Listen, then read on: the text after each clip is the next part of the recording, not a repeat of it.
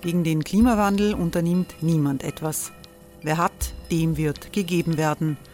Und Frauen verdienen weniger. War ja immer schon so. Man ärgert sich und macht weiter. Was aber, wenn nicht? Wir haben eine Idee. Die Falter Arena macht die Bühne frei für Menschen und Projekte, die das Land verändern. Mein Name ist Eva Konzett. Ich leite das Politikressort im Falter. Und am Sonntag, den 26. Mai, veranstalten wir im Wiener Stadtsaal die nächste Falter Arena. Mit dabei unter anderem der ehemalige Politiker und Neosänger Matthias Strolz, Theresa Imre von Markter, Sonja Jöchtel von Love Politics oder Kari Ochsner von Ochsner Wärmepumpen. Machen statt jammern. Wir schauen uns an, wie das funktionieren kann. Kommen auch Sie vorbei. Alle Informationen und Tickets finden Sie unter falter.at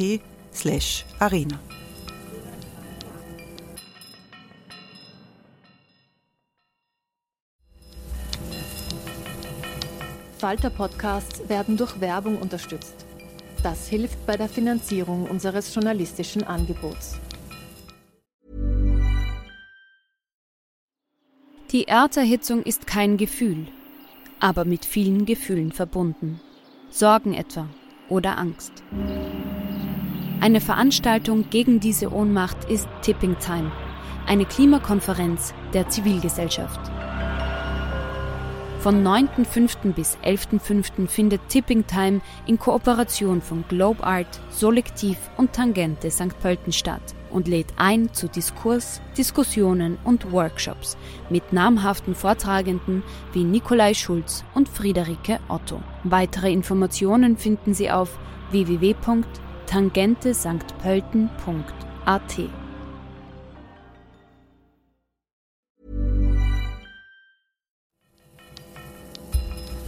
Falter Radio, der Podcast mit Raimund Löw.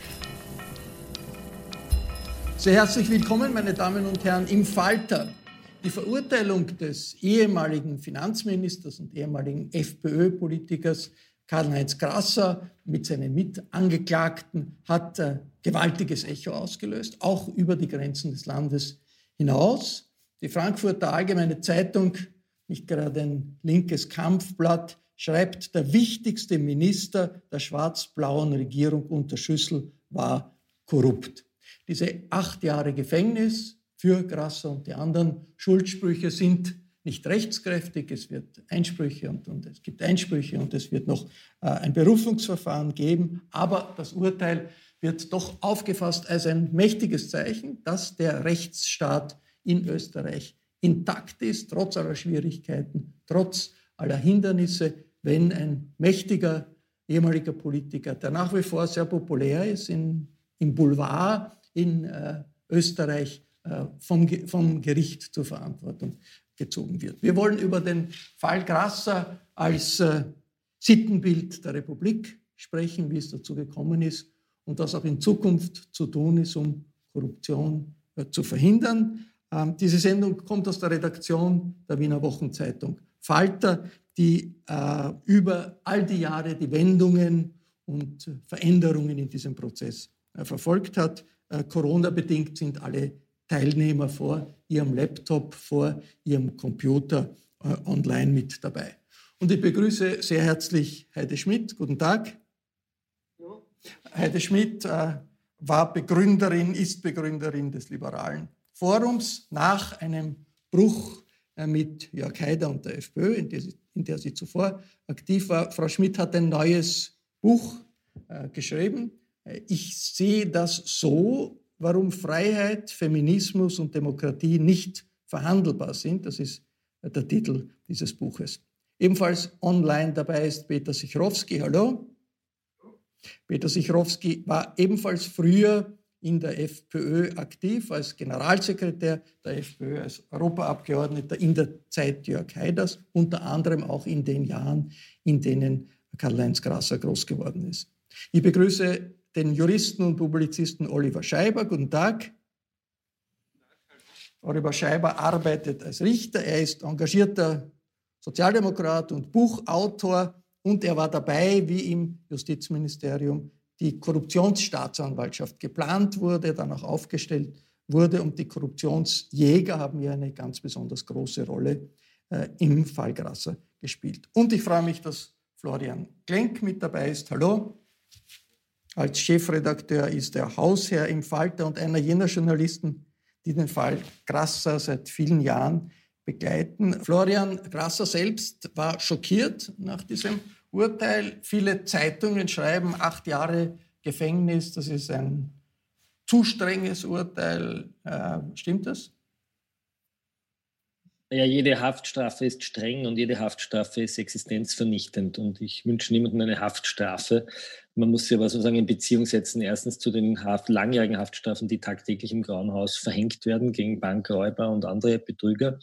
Und man muss sie in Beziehung setzen zum äh, Strafrahmen, der möglich gewesen wäre. Das wären 15 Jahre gewesen, ähm, weil ja äh, Grasser als Beamter diese Tat begangen hat und es gibt eine Bestimmung, die es Richtern möglich macht, äh, ein Drittel über das im Gesetz angedrohte Strafmaß, hier in diesem Fall zehn Jahre hinauszugehen. Also theoretisch hätte man ihm bis zu 15 Jahre geben können und die Richterin ist mit bei acht Jahren sozusagen ein bisschen was über der Hälfte des Möglichen gewesen. Weiters muss man dazu sagen, dass Klasse ja acht Jahre, sofern das Urteil rechtskräftig wird, nicht voll absitzen wird, sondern nach zwei Dritteln der Strafe äh, höchstwahrscheinlich eine bedingte Strafnachsicht bekommen würde, wahrscheinlich sogar nach der Hälfte. Das äh, würde bedeuten, dass er äh, nur sechs Jahre, vielleicht sogar nur vier Jahre sitzt und von dieser Zeit kann er das letzte Jahr auch noch mit Fußfessel verbringen. Also de facto wird er wahrscheinlich drei Jahre im Gefängnis sein. Und ähm, wenn wir jetzt uns Ernst Strasser anschauen, der auch im Gefängnis gesessen ist, der war von Anbeginn an ein Freigänger. Er hat ein Büro in der Kärntner Straße, konnte dort ein Unternehmen führen ähm, und ist am Abend sozusagen schlafen gegangen in die Haftanstalt. Also man darf sich das jetzt nicht so vorstellen, dass äh, Karl-Heinz Gasser acht Jahre hinter Schloss und Riegel ist. Aber es ist ein hartes Urteil. Ich glaube aber, dass es angesichts der Schadenssumme angesichts des doch sehr langen Tatzeitraums, angesichts der konspirativen Vorgangsweise und der vielen anderen Nebenverästelungen, die es in diesem Fall gibt, äh, durchaus angemessen ist und eine sehr große generalpräventive Wirkung hat. Florian äh, Klink, äh, der Walter Maischberger, einer der ebenfalls verurteilten ehemaliger FPÖ-Politiker, unterstellt einen politischen Rachefeldzug bei diesem Urteil. Ein politischer Rachefeldzug linker Gehirne zu denen zählt er den Peter Pilz und den Florian Klenk im Kurier. Hat es irgendetwas Ähnliches gegeben in all den Jahren? Man muss einmal sagen, der Rachefeldzug, den er da behauptet, der, wer wäre da aller beteiligt? Das wäre die Wirtschafts- und Korruptionsstaatsanwaltschaft, das wäre die Leitung der Wirtschafts- und Korruptionsstaatsanwaltschaft, die Oberstaatsanwaltschaft, die ähm, die Weisungsabteilung im Justizministerium, der Weisenrat im Justizministerium, das Oberlandesgericht Wien, das diese Anklage geprüft und für korrekt befunden hat und ein Schöffengericht nach dreijähriger ähm, nach einem dreijährigen Urteil. Also das wäre schon eine sehr große Verschwörung von, von Menschen. Äh, dazu kommen auch die vielen Kriminalbeamten, die ja diese Anzeigen geschrieben haben. Also ich halte das für einen Quatsch. Ähm, es ist eine Verschwörungstheorie. Ähm, man kann darüber diskutieren, ob in manchen Punkten das Urteil juristisch korrekt ist. Äh, die Strategie, die Maischberger wählt, ist aber, und auch Gasser immer schon gewählt haben, war das Gericht als, das Gericht zu delegitimieren, zu sagen, das Gericht ist befangen, das Gericht ist ein politisches Gericht, das ist kein juristisches Gericht. Ähm, diese Strategie wird jetzt weitergezogen. Jetzt schießt man sich auf die Richterin ein. Der Hintergrund ist, dass der Mann der Richterin einen wirklich unsäglichen Tweet abgesetzt hat, für den er auch disziplinär bestraft wurde, dieser Richter, der Herr Honecker. Äh, da musste eine, eine Geldstrafe bezahlen dafür, dass er Gasser in den Knast gewünscht hat. Das ist äh, nicht schön, aber es hat sowohl das Landesgericht als auch die Generalprokuratur in einer äh, schon vorweggenommenen Entscheidung festgestellt, dass das per se nicht eine Befangenheit der Richterin äh, begründet. Was er macht, warum machen die das? Weil ein Schöffenurteil, äh, wenn man die Beweiswürdigung eines Schöffensenats nicht angreifen kann, sondern nur juristische Fehler. Äh, daher wird nicht das Urteil jetzt sozusagen per se angegriffen, sondern mal das Gericht. Heidi Schmidt, allgemein gesprochen, dieser Schuldspruch, ist das ein Urteil, das Österreich verändert, verändern kann oder verändern soll? Sollen auf jeden Fall ja. Ob tatsächlich, vermag ich nicht zu beurteilen. Aber äh, wenn wir, äh, wie wir wissen, haben Urteile äh, sowohl, äh, sollen eine sowohl spezialpräventive als auch generalpräventive Wirkung haben. Also sie sollen abschrecken, ein für mich unangenehmes Wort, vor allem im Zusammenhang mit, mit äh, Strafen, aber jedenfalls abhalten, Ähnliches wieder zu tun. Und ich glaube, dass ein solches Urteil, äh, der Herr Grasser ist sozusagen sowieso aus dem Rennen, Rennen aber dass ein solches Urteil äh, sehr wohl eine generalpräventive Wirkung hat. Und das ist gerade in einer solchen Frage höchst wichtig. Das ist die eine Seite. Äh, auch, äh, auch deswegen, weil, äh, aber wir werden vielleicht nachher noch auf die Dauer des Urteils kommen, aber äh, auf die Dauer des Verfahrens kommen. Aber äh, so unangenehm diese Dauer zu beurteilen ist, aber die Kehrseite ist, dass man sich nicht darauf verlassen kann, wenn etwas schon lang her ist, dass man nicht mehr gefasst wird beziehungsweise nicht mehr zur Rechenschaft gezogen wird. Also äh, alles in allem hat dieses Urteil für mich eine unglaublich äh, starke rechtsstaatliche Wirkung äh, und auch für die Bevölkerung. Dieses, dieses Signal, äh, so akribisch und so, so schwierig es ist, Schuld nachzuweisen, wir wissen alle, es ist noch nicht rechtskräftig, aber so schwierig es ist, es kann gelingen. Das ist die eine Seite, weil Sie sagen, ob es äh, Österreich verändern kann, verändern nicht, aber es bekräftigt ein Rechtsstaatsbewusstsein und eine Sicherheit über den Rechtsstaat, die ich für außerordentlich notwendig halte. Eine andere Frage ist allerdings, welche Konsequenzen insgesamt daraus gezogen werden, was künftige Korruptionsfälle oder derzeitige, die noch vor den Richter kommen, betrifft nämlich Transparenz und äh, eine, eine, ich möchte sagen, ja, Transparenz ist die, ist, steht an der vordersten Stelle, weil das weil das regulierbar ist. Das Verhalten der Menschen ist sowieso nicht regelbar. Aber wir müssen, wir müssen äh, neue Spielregeln finden, um die Transparenz so sicherzustellen, damit es nicht mehr so einfach geht, wie es bislang war.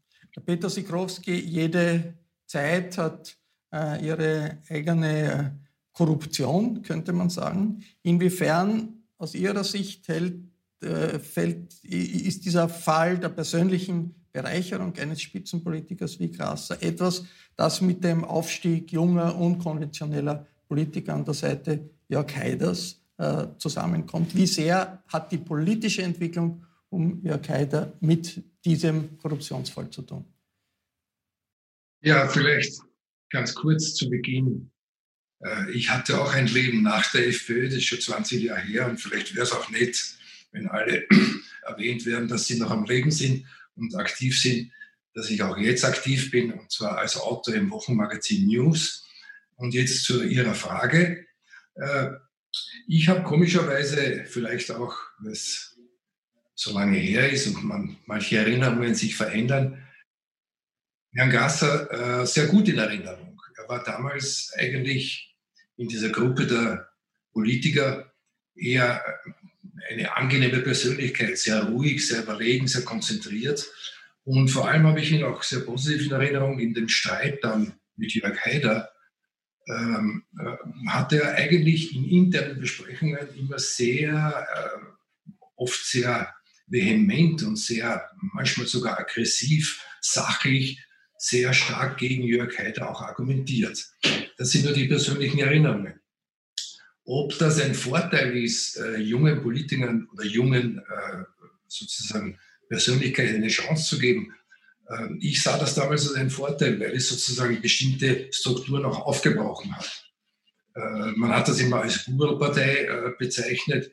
Man hat dann vergessen, dass auch äh, Susanne Ries eigentlich eine ganze Gruppe eine, äh, von jungen Frauen eine Chance gegeben hat. Der ist im Europaparlament. Einige von ihnen haben sehr eindrucksvolle Karrieren hinter sich. Äh, ich kann mich nicht an den Ausdruck Mädelgruppe oder Mädelpartei äh, dann erinnern. Ich habe das nicht als Nachteil gesehen. Jetzt das Urteil zu bewerten, wage ich als Nicht-Jurist, da halte ich mich zurück. Wenn ich das nur als Laie beurteile, grundsätzlich verstehe ich und wie vielleicht viele Laien das Justizsystem als eine Reaktion der Gesellschaft auf ein Fehlverhalten, aber auch nach einer Bestrafung demjenigen eine Chance zu geben, wieder ein normales Leben zu führen. Und aufgrund der, der Verfahrensdauer und auch der Strafe sehe ich hier schon eine Zerstörung eines Lebens und nicht nur eine Bestrafung. Oliver Scheiber, die Ermittlungen sind all die Jahre geführt worden von der Korruptionsstaatsanwaltschaft. Die gibt es noch nicht so lange in Österreich, seit zehn Jahren, äh, glaube ich. Und das wird auch als großer Erfolg für die Korruptionsstaatsanwaltschaft angesehen, dass sie sich da äh, die Staatsanwälte durchgesetzt haben vor Gericht. Wäre dieses Verfahren anders verlaufen, wenn es so etwas wie eine Antikorruptionsbehörde, die neu ist, für Österreich nicht gegeben hätte? Das ist zu vermuten. Es ist jetzt schwer zu beurteilen im Hinblick auf das konkrete Verfahren. Ganz allgemein auf die Korruptionsbekämpfung in Österreich war die Einsetzung der WKSDA, der Wirtschafts- und Korruptionsstaatsanwaltschaft, ein ganz großer Schritt. Ähm, eine, die Schaffung einer solchen Sonderbehörde war auch von internationalen Organisationen wie dem Europarat ähm, sehr lang gefordert, weil sie einfach zu den Standards in der Korruptionsbekämpfung gehören. Ich glaube, das, was man sich in Erinnerung rufen muss, ist die Dimension des Problems. Äh, nach Schätzungen äh, beträgt der Schaden durch Wirtschaftskriminalität und Steuerbetrug rund 15 Prozent des Bruttoinlandsprodukts in Österreich, aber auch in anderen Staaten. Und wir brauchen nur an die Hypo denken, wo der Schaden aktuell auf etwa 12 Milliarden Euro geschätzt wird. Das heißt, wir sehen, welchem Problem wir gegenüberstehen. Und dafür braucht es ganz spezielle Mittel, die über äh, das normale strafrechtliche Instrumentarium hinausgehen. Und die WKSDA ist ein Teil dieser besonderen Werkzeuge gegen diese Form der Kriminalität. Herr de Schmidt, äh, ein Dutzend Komplizen sind hier vor Gericht gestanden. Karl-Heinz Grasser war ja nicht allein. Ist irgendetwas daran spezifisch freiheitlich aus Ihrer Sicht? Oder ist das einfach ein äh, ein, ein, Fall der, der Korruption, den es äh, auch unter anderen äh, politischen Vorzeichen gegeben hätte. Über diese Interpretation traue ich mich nicht drüber, weil ich glaube, äh,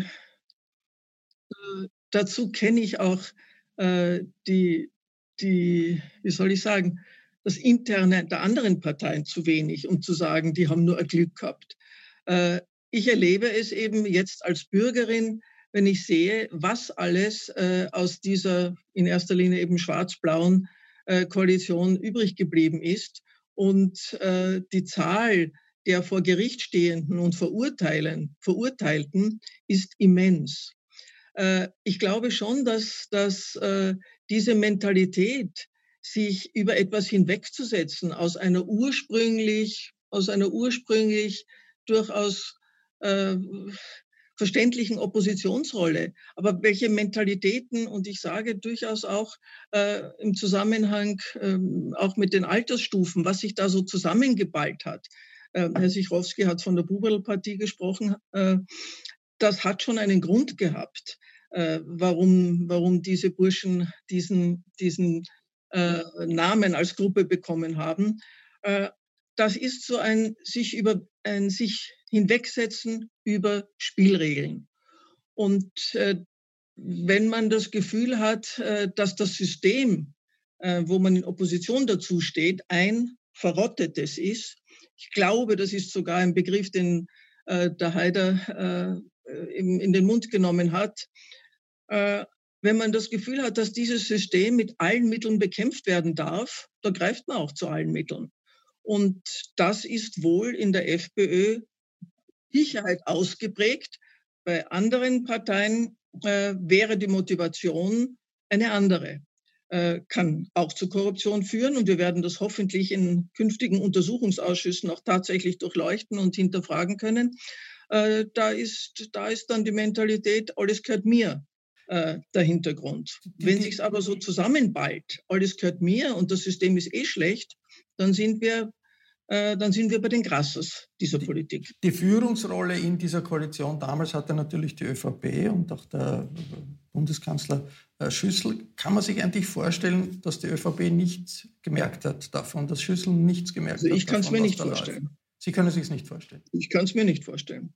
Und im Übrigen, ich möchte nur etwas, weil ich nicht weiß, ob wir das dann noch, dass wir, ob wir das dann noch äh, unterbringen.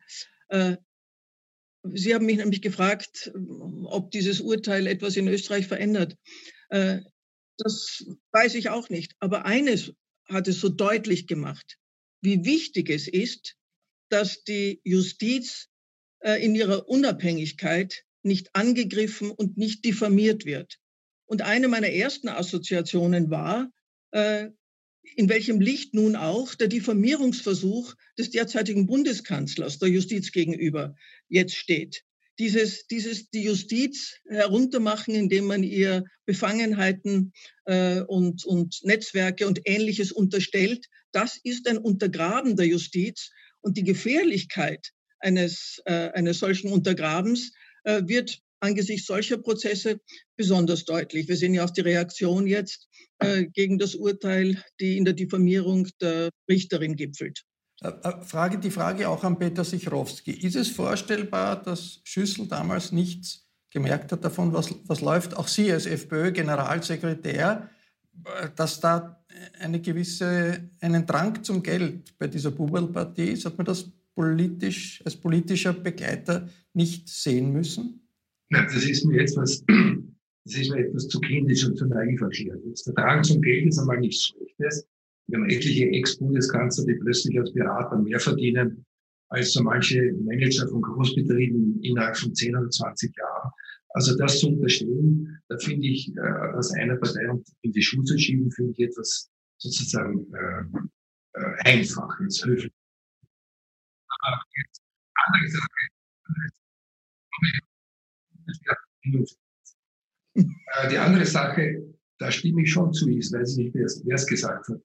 Äh, die Partei ist natürlich angetreten, damals auch, und das war eigentlich auch das Sympathische, alt hergebrachte Spielregeln zu ignorieren. Teilweise äh, Gewohnheitsrechte zu durchbrechen, eine neue Art von Dynamik zu schaffen. Das war mir auch sehr sympathisch. Und hier ist es sozusagen, liegt es an der Persönlichkeit, die Grenzen zu ziehen. Ja, wo überschreite ich bei dem sozusagen Ignorieren von Regeln äh, die Kriminalität oder die Gesetze und so weiter und so fort. Und da stimme ich dem zu, weiß nicht, wer das jetzt gesagt hat, dass da einige vielleicht aufgrund ihrer Erfahrungen, aufgrund ihres Alters, äh, sozusagen nicht erkannt haben, wie, inwieweit kann man etwas erneuern und auch Systeme teilweise zu zerstören, indem man weitergegebene Regeln einfach ignoriert. Und wo ist die Grenze der Kriminalität, der Korruption, die Überschreitung von Gesetzen und so weiter. Jetzt noch einmal auf Schüssel einzugehen. Äh, ich kann nicht jetzt äh, im Namen von Schüssel sprechen, aber ihm zu unterstellen, er habe das alles gewusst, finde ich schon sehr gewagt. Na, ich glaube, man muss ihm was anderes unterstellen. Er wollte es nicht wissen und er wollte es nicht hören. Das ist der Vorwurf, den man ihm macht. Ich glaube, das, was die Korruptionsfälle, wenn man sozusagen an die FPÖ geht, was die Korruptionsfälle verbindet, ist, äh, wenn man sich die Rechtfertigungen der verschiedenen FPÖ-Politiker, die verurteilt wurden, anhört oder wenn man auch Strache hört, was er jetzt sagt im Ibiza-Ausschuss, ich glaube, da gibt es so ein Underdog-Feeling. Viele, die in der FPÖ groß geworden sind, hatten eine Demütigungserfahrung, sind, haben woanders nicht andocken können und sitzen jetzt auf einmal an sehr einflussreichen Positionen und, äh, und haben begonnen, sich selbst zu bereichern. Ich glaube, das ist auch der Unterschied zur Korruption die ich jetzt einmal, die nenne ich jetzt einmal die Wohlfahrtskorruption, die vorher geherrscht hat, die Parteibuchwirtschaft, wo man als Partei dafür gesorgt hat, dass die Mitglieder versorgt werden, auch in durchaus korruptiven äh, Zusammenhängen, wenn man ihnen Jobs und Wohnungen und ich weiß nicht und Posteln äh, verschafft hat und Verträge. Aber dass die Politiker sich so selbst bereichern, das ist doch in dieser Dimension etwas Neues gewesen. Und wenn man sieht, in welcher Geschwindigkeit das passiert ist, dass die gesamte freiheitliche Kärntner Landesregierung strafrechtlich verurteilt wurde, dass der ehemalige Innenminister verurteilt wurde, dass der ehemalige ÖVP-Chef von Kärnten verurteilt wurde, der Clubobmann der FPÖ, der Westenthaler, später PZÖ verurteilt wurde, dass Karl-Heinz Gassitz verurteilt wurde, gemeinsam mit, den, mit seinem Generalsekretär äh, äh Maischberger, das Rumpold verurteilt verurteilt wurde. Also da ist ja wirklich, das ist ja, in anderen Ländern würde man das einfach eine kriminelle Organisation nennen, die da agiert hat. Es gibt ja keinen FPÖ-Politiker mehr, äh, der damals sozusagen in der Öffentlichkeit gestanden ist, der nicht äh, äh, verurteilt worden ist in der, in der ersten Reihe. Sie sind noch nicht, aber Sie sind damals in der Eurofighter, darüber wollen wir anders mal reden. Aber man muss das schon einmal festhalten, was da passiert ist. Ja? Und diese Sitten und Gebräuche, ähm, dass man sozusagen Geld einsammelt, äh, um dann staatliche Aufträge zu vergeben. Das haben wir in Österreich in dieser Form nicht erlebt. Es gibt einen Österreicher, dem das Oberlandesgericht das auch attestiert hat, dass er bestochen hat. Das war der Hans-Peter Haselsteiner. Tut mir leid, dass ich das jetzt sagen muss, aber der, das Oberlandesgericht Wien hat gesagt, er hat den äh, ungarischen Wirtschaftsminister bestochen. Nur war der Vorteil, den er sich dadurch erhofft hat, ein billiger Vorteil und kein unbilliger. Und daher wurde das Verfahren eingestellt. Das muss man vielleicht auch nochmal sozusagen in Erinnerung rufen, was da damals passiert ist. Aber diese Sitten und Gebräuche, ähm, die offensichtlich äh, die Heider ja aufbrechen wollte. Ich kann mich noch erinnern an das Buch Der Eisbrecher Jörg und der Freiheit, die meinen, das haben die Freiheitlichen einfach weitergelebt. Also ich, das Gewohnheitsrecht, von dem Sie da sprechen, das ist ja nicht gebrochen worden, sondern im Gegenteil, das Gewohnheitsrecht ist sozusagen viel exzessiver weitergelebt worden, aber nicht im Sinne einer Gemeinwohlkorruption, wo man sagt, okay, wir versorgen wenigstens unsere Parteifreunde mit Jobs und Positionen, sondern man bereichert sich selbst und das Ganze legt man dann auch noch offshore an. Und begonnen hat das Ganze, und das werfe ich der ÖVP schon vor, ähm, im Jahr 2003, als die Industriellenvereinigung dem Karl-Heinz Grasser damals 285.000 Euro gegeben hat über den Verein der, zur Förderung der New Economy. Man vergisst das ja schon alle, Vereinsvorstand, der heutige Sacherchef Matthias Winkler. Ähm, das ist hochgerechnet inflationsberechnet 480.000 Euro nach heutigem Geld, dafür, dass er sich eine Homepage macht. Und alle haben sich krumm gelacht und haben es lustig gefunden. Und der damalige Finanzstaatssekretär Finz ist sozusagen in die Ecke getrieben worden, der hat das überprüfen müssen und der Rechnungshof ist ausgelacht worden. Und alle haben gesagt, ah, wir wissen genau, was gerannt ist. Die IV hat ihm einfach Schmiergeld gezahlt dafür, dass er während der Verstaatlichungsprozesse ihre Interessen vertritt. Und wir alle haben es weggelacht mit dem Argument, das ist ja für seine Homepage. Und jeder hat gewusst, das ist einfach nicht für die Homepage. Und da, so hat das begonnen. Und da hätte man eigentlich schon wissen können, äh, dass dieser Mann äh, gierig ist. Wir erinnern uns an den Porsche Cayenne, den seine Freundin zu Schrott gefahren ist. Wem hat er gehört? Jemanden, den er in den Aufsichtsrat für der Bundespensionskasse gesetzt hat. Wir erinnern uns an die hilfige Kleidung. Wir erinnern uns an die Reisen auf die Seychellen, die der Meschberger gezahlt hat. Wir erinnern uns an die 9 Millionen, die Meindl gezahlt hat, wofür wir heute noch nicht wissen, wofür das Geld wirklich geflossen ist, weil so schnell verdient kein Mensch 9 Millionen. Also wo man hingeschaut hat, ist der Mann mit Geld zugestopft worden und man hat nie gewusst, warum. Die Novomatic die 2 Millionen an den Herrn Meschberger gezahlt hat für ein neues Glücksspielgesetz, äh, der sein Trauzeuge war. Also, Florian, das ist einfach, also wenn ich da anfange zum Aufzählen, geht die, Sendung vorbei. Ja? Ich habe jetzt... Ich meine, dass der Mann, dass der Mann Ihnen als Chefredakteur des Frankens nicht besonders sympathisch ist, schreiben Sie sowieso jede Woche. Nein, das hat nichts mit sympathisch. Nein, nein, bringen Sie es nicht auf eine persönliche Ebene. Das ist genau diese österreichische, das ist das österreichische. Die Lage ist bis zum Kopf durchgeschlagen. Da brauchen Sie nicht jeden Tag nochmal draufhauen. Naja, aber die Sitten gehen weiter, weil das, was wir jetzt in der Ibiza-Affäre sehen, sind ja im Grunde genommen die genau gleichen Strukturen. Wir gründen Vereine, die Vereine werden von Parteinahen oder von Abgeordneten geführt und dort spendet die Industrie hinein und das Geld fließt dann über irgendwelche anderen, von Alois Mock-Institut bis zum Institut für über die Also die Struktur, nein, das ist schon wichtig, weil das immer auf die persönliche Ebene gebracht wird. Ich hätte einen Hass auf den Herrn Gasser. Mir ist der Herr Gasser völlig wurscht. Ich bin froh, wenn der frei wäre. Ich wünsche keinem Menschen ein Gefängnis. Ich kenne, weiß, wie die Gefängnisse ihnen ausschauen, genug Geschichten durch. Äh, Mir geht es um die korrupten Strukturen und die bestehen weiter bis zuletzt. Und das ist das Problem, an dem dieses Land krankt. Burrow is a furniture company known for timeless design and thoughtful construction and free shipping, and that extends to their outdoor collection. Their outdoor furniture is built to withstand the elements, featuring rust-proof stainless steel hardware, weather-ready teak, and quick-dry foam cushions. For Memorial Day, get 15% off your Burrow purchase at burrow.com/acast and up to 25% off outdoor. That's up to 25% off outdoor furniture at burrow.com slash ACAST. Lassen, wir, äh, lassen Sie uns nachher, nach dem Ausstieg von äh, WE24, noch über diese Dimensionen heute, die Vergleiche, die auch gezogen werden zwischen Grasser und, und, und Kurz zum Beispiel, das äh, liest man in internationalen Zeitungen, äh, sprechen wir darüber. Wir haben jetzt noch wenige Minuten, bis wir aussteigen bei W24. Ich möchte noch Oliver Scheiber etwas fragen. Die Heldin des Verfahrens für die Süddeutsche Zeitung, das ist die junge Richterin, Marion Hohenecker, die diesen Prozess geführt hat, durchgestanden hat und, und, und das sehr souverän darüber gekommen ist. Wie wichtig ist die Richterin in einem solchen Verfahren und ist die ein bisschen ein Symbol dafür, dass sich ähm, die Gerichtsbarkeit emanzipiert von Traditionen, von äh, Netzwerken die, des Establishments und eine eigene Rolle, Rolle spielt. Ganz kurz, Oliver Scheiber. Person der Richterin ist natürlich eminent wichtig, weil so ein Verfahren eine Wahnsinnsherausforderung ist. Man steht als Richterin oder Richter doch relativ allein da gegen eine große äh, Schar von Rechtsanwältinnen und Rechtsanwälten und eine unglaubliche Dimension von Material.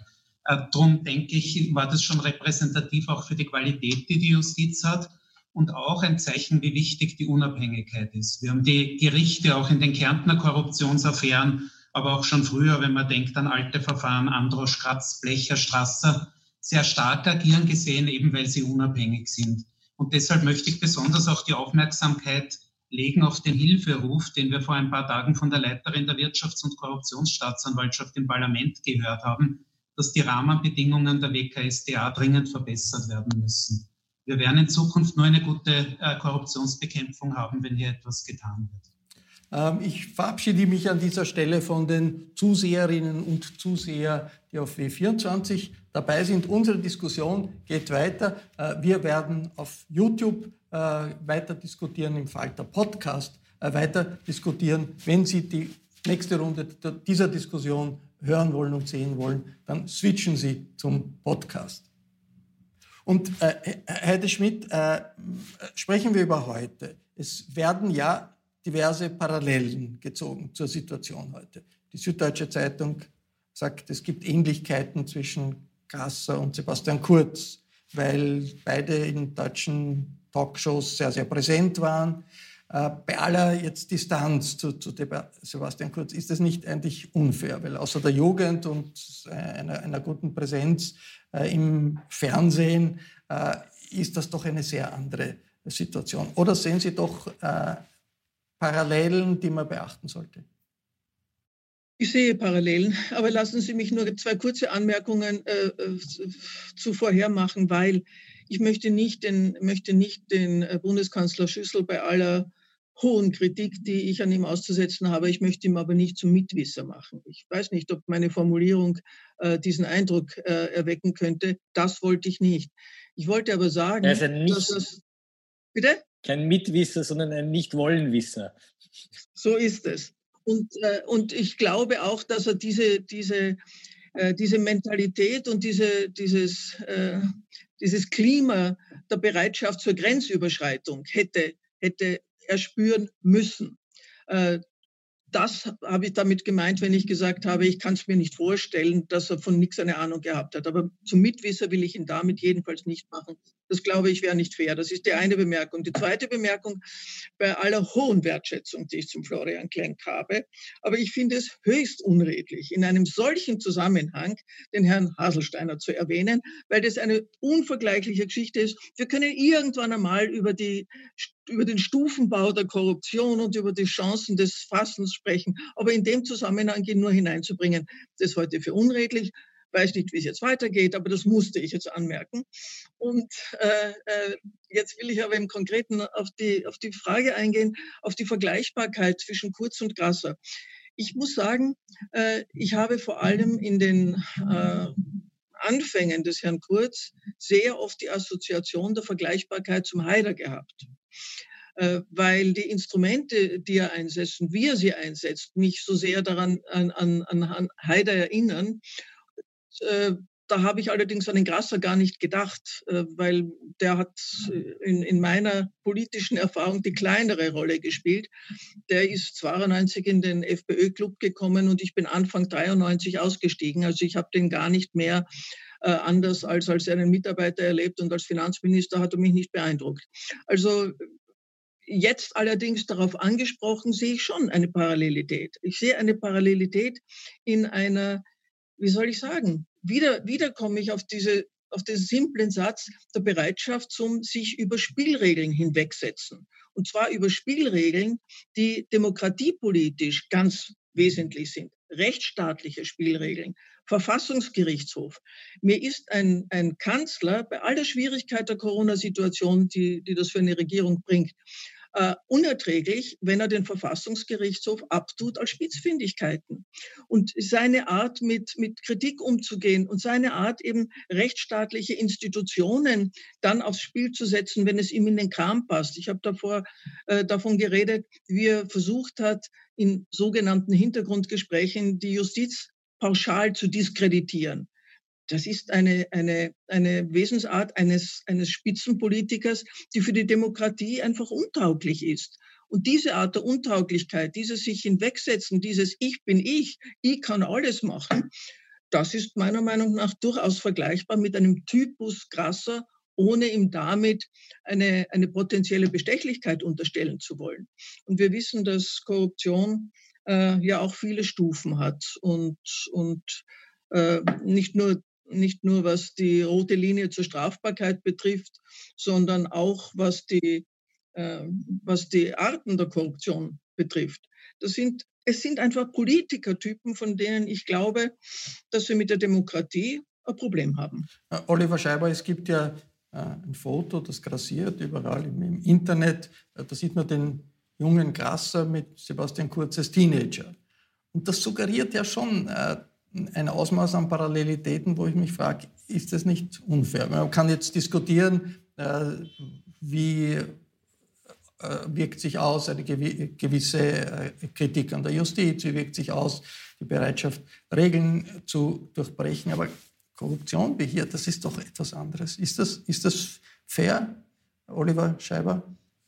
Ähm, ich, ich kann da, möchte dazu gar nichts sagen. Die Justiz äh, hat den, den Vorteil, dass sie Ex-Post-Betrachtungen äh, anstellt. Und, und ich denke auch, einzelne Fotos sind natürlich überhaupt kein taugliches Instrument, jetzt irgendetwas abzuleiten äh, in, in Bezug auf, auf juristisches Verhalten. Das, das wäre wirklich äh, wäre wirklich unfair. Worum es mir geht, ist zu verweisen auf das aktuelle Regierungsprogramm von Kanzler Kurz und seines Koalitionspartners, Dort drin sind vorgesehen strengere, ein strengeres Korruptionsstrafrecht, bessere Arbeitsbedingungen für die Staatsanwaltschaften. Und ich würde die Regierung kurz jetzt daran messen, wie gut sie dieses Regierungsprogramm, das die richtigen Dinge anspricht, in den nächsten Monaten und Jahren umsetzen wird. Peter Sikrowski, was hat, sich, was hat sich eigentlich in der politischen Kultur geändert von damals zu heute? Was ist vergleichbar, was ist nicht vergleichbar? Wenn man vielleicht mit mit dem Vergleich, wie ich es sehe, der beiden Personen beginnen, äh, sehe ich also die beiden Grasser und Kurz als Antipoden von äh, politischen Persönlichkeiten. Weil ich kenne so Grasser relativ gut, Kurz nicht so gut, aber ihn eher, wie ich noch in den USA gelebt habe, ein mal in der Botschaft in, in Washington getroffen. Äh, erstens einmal, da will ich mich jetzt schon beim Herrn Grasser entschuldigen, ist der Herr Kurz dem Herrn Grasser intellektuell und von der Intelligenz weit überlegen. Äh, er wird also äh, viel besser geplant und viel besser operativ arbeiten und wahrscheinlich, abgesehen von seiner Persönlichkeit und auch dem kriminellen Verhalten, nicht solche Fehler machen. Äh, und äh, hier, was bisher diskutiert wurde, es ist eine, eine politische Kritik an Kurz, die kann ich nur akzeptieren, aufgrund der persönlichen politischen Position der einzelnen Personen, die ihn kritisiert haben.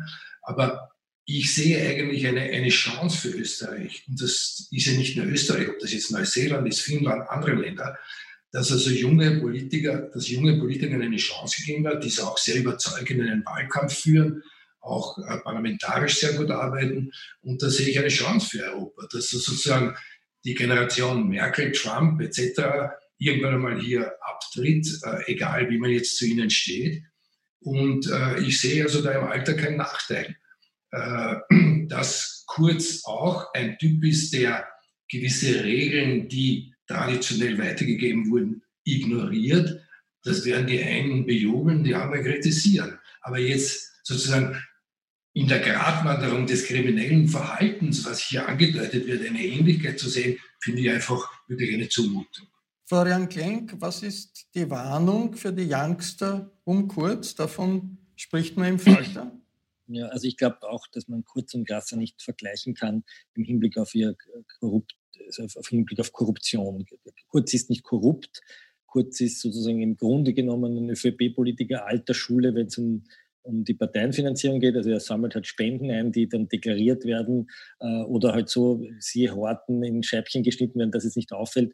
Aber ich halte ihn nicht für korrupt. Ich war mit ihm einmal ähm, bin einmal mit ihm im Iran gewesen, da hat er sich nicht einmal, da war ein österreichischer Unternehmer, der hat alle einladen wollen und Kurz, der damals noch Außenminister war, hat ganz diskret gesagt, dass er sich nicht einladen lässt. Das hätte Klasse sofort angenommen und Kurz war da eigentlich sehr genau. Das muss man festhalten.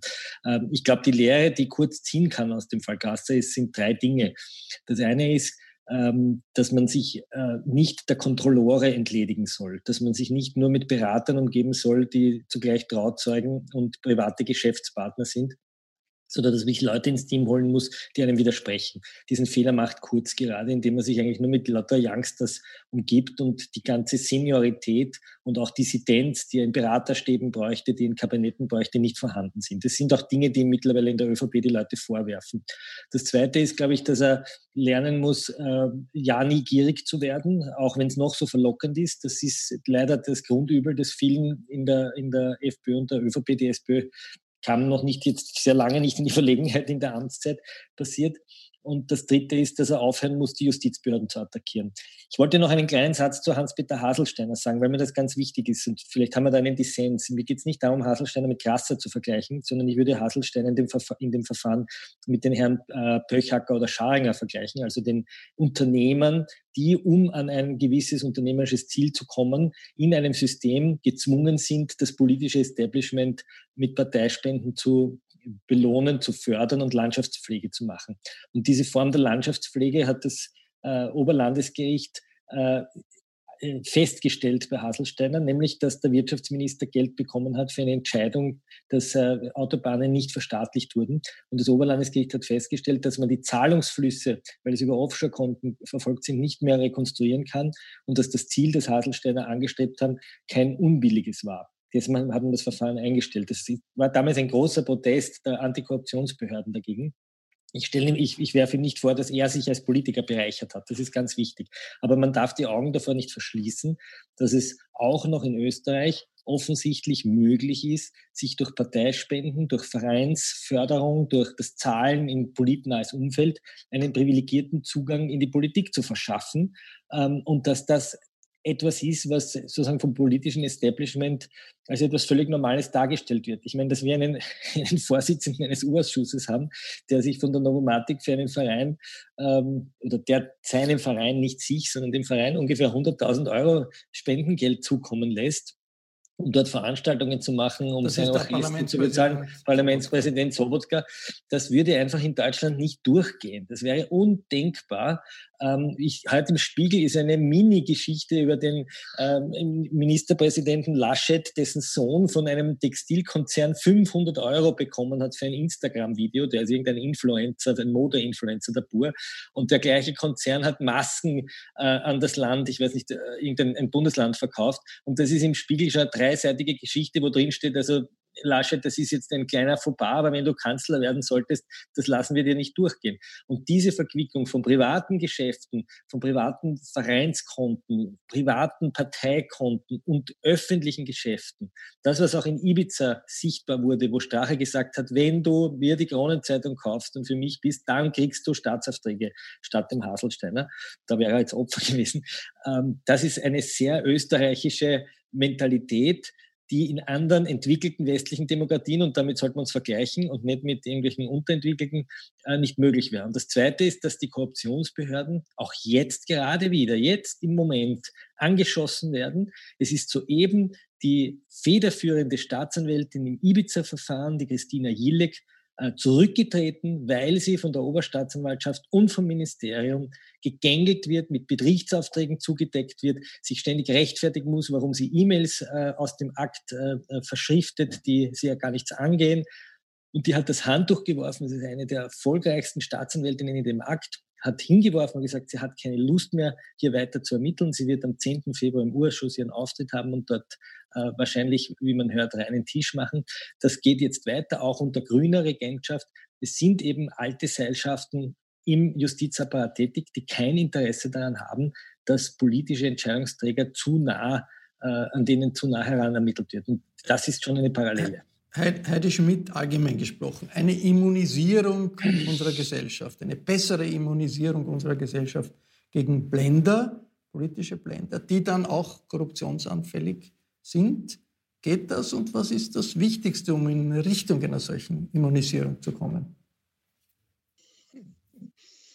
Ich wüsste es auch gerne. Äh, denn das ist natürlich, das wäre der Schlüssel, wie, wie immer der Schlüssel bei den Bürgerinnen und Bürgern liegt, bei den Wählerinnen und Wählern liegt. Das, das bricht ja nicht über uns herein in einer Demokratie, sondern wir ermöglichen das mit unseren Stimmen. Daher, daher, es ist eine Kleinarbeit, äh, den Menschen die Augen zu öffnen, den, die Menschen zu sensibilisieren, ihnen ein Gefühl zu geben, wo rote Linien sind. Im Übrigen habe ich auch nicht gemeint, dass der Herr Kurz äh, persönlich korrupt ist für seine eigene Tasche. Das habe ich wirklich nicht unterstellen wollen, sondern, und das habe ich gemeint, mit Korruption hat so viele Facetten, nicht? Wofür machst du was? Und äh, diese, ich will ihn auch nicht nur dann daran messen, ich kann nicht anders, als es jetzt äh, auch auf die, auf die derzeitige Situation zu spiegeln. Ich will ihn nicht nur daran messen, wie das Regierungsprogramm abgearbeitet wird, sondern ich will ihn daran messen, wie er mit Kontrollorganen, mit dem Parlament umgeht. Also alleine wie der Umgang mit dem derzeitigen Untersuchungsausschuss seitens der Regierenden ist, ist für mich unerträglich. Ich meine, das ist eine so offene Desavouierung, es ist ein so offenes Nicht-Ernst-Nehmen. Und das sind die Vorstufen, äh, dass eben dann auch Korruptionsfälle à la Grasser passieren können, weil man sie dann irgendwie verlässt, man kommt, man kommt man eh nicht drauf. Und die, die Bürgerinnen und Bürger aber daran zu gewöhnen äh, oder beziehungsweise zu immunisieren, äh, gelingt nur mit einer, mit einer Berichterstattung, da sage ich jetzt nicht, weil ich im, im Falterbüro sitze, sondern weil ich wirklich glaube, dass der Falter in diesem Zusammenhang eine ganz wesentliche Rolle spielt. Im Übrigen glauben das ja auch die Regierenden, weil wir wissen ja, wie die Parteien, wie die äh, Presseförderung verteilt wird und wie der Falter ganz bewusst hier äh, diskriminiert wird im Vergleich zu anderen Medien. Das spielt alles eine Rolle, das bewusst zu machen, das offen zu legen. Äh, fragen Sie mich nicht, was wirklich, was, woran wir arbeiten müssen. Wir müssen, wir müssen daran arbeiten, dass man selber nicht wegschaut. Das ist nämlich für alle, für uns, von uns, die wir ein bisschen in der Öffentlichkeit stehen, äh, immer eine Gefahr, dass man das eine oder andere Mal sich nicht, sich nicht herauslehnen will. Dieses sich herauszulehnen gegen etwas darf nie aufhören. Äh, wir brauchen eine andere politische Bildung in den Schulen. Wir brauchen eine andere Medienlandschaft im Übrigen, daher auch eine andere Art der Presseförderung, damit die überhaupt, überhaupt existieren können. Es ist eine Vielzahl und es braucht eine, eine demokratiepolitische Diskussion über Fälle wie jetzt, wo es dann nicht nur darum geht, ob der Herr Grasser selber halt ein, ein, ein gieriger, äh, korrupter Mensch ist, sondern äh, in welcher Art von, von System so etwas überhaupt möglich ist und wie man dann damit umgeht. Und daher, nachdem wir wahrscheinlich jetzt eh schon in der Schlussrunde sind, möchte ich noch eines dazu sagen. Mein wirklich tiefer Respekt für die, für die Leistung der Justiz in diesem Fall, für die Leistung der Richterin, für die Leistung der Staatsanwälte. Und es ist nicht nur eine unglaubliche juristische Leistung, eine, eine intellektuelle Leistung, es ist auch eine soziale Leistung, das in diesem Umfeld so hinzukriegen, wie sie es hingekriegt haben. Wir alle wissen noch nicht, was das Ende sein wird, wie, das, wie, wie letztlich die, die nächste Instanz entscheiden wird. Aber das, was bisher passiert ist, das macht einen so froh, dass man sich trotzdem, trotz allem, was einen oft beunruhigt, auf den Rechtsstaat in Österreich noch verlassen kann. Und äh, eine Justiz, die sich äh, gegenüber politisch Mächtigen durchsetzt und nicht beugt vor politisch Mächtigen, äh, das erleben wir zurzeit in Amerika, das erleben wir zurzeit in Frankreich und das ist doch ein Zeichen dafür, dass die Demokratie und die Errungenschaften der Demokratie etwas mehr aushalten als das oft vermutet wird. Das war ein Falter-Talk zum Fall Grasser und was der spektakuläre Schuldspruch für die Republik Österreich bedeutet. Ich bedanke mich sehr herzlich bei allen, die mitgemacht haben vor Laptop und Mikrofon. Ich darf mich von den Zuseherinnen und Zusehern verabschieden. Noch ein kleiner Hinweis, wenn Sie noch kein Weihnachtsgeschenk haben, noch Weihnachtsgeschenke suchen, dann ist ein Falter-Abonnement ein toller Tipp. Alles Nähere über ein Falter-Abonnement erfahren Sie im Internet über die Adresse abo.falter.at. Ich darf mich verabschieden. Bis zur nächsten Folge.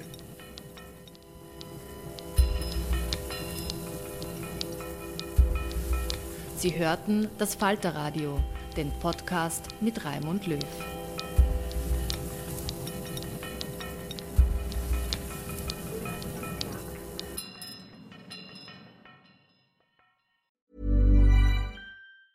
Planning for your next trip?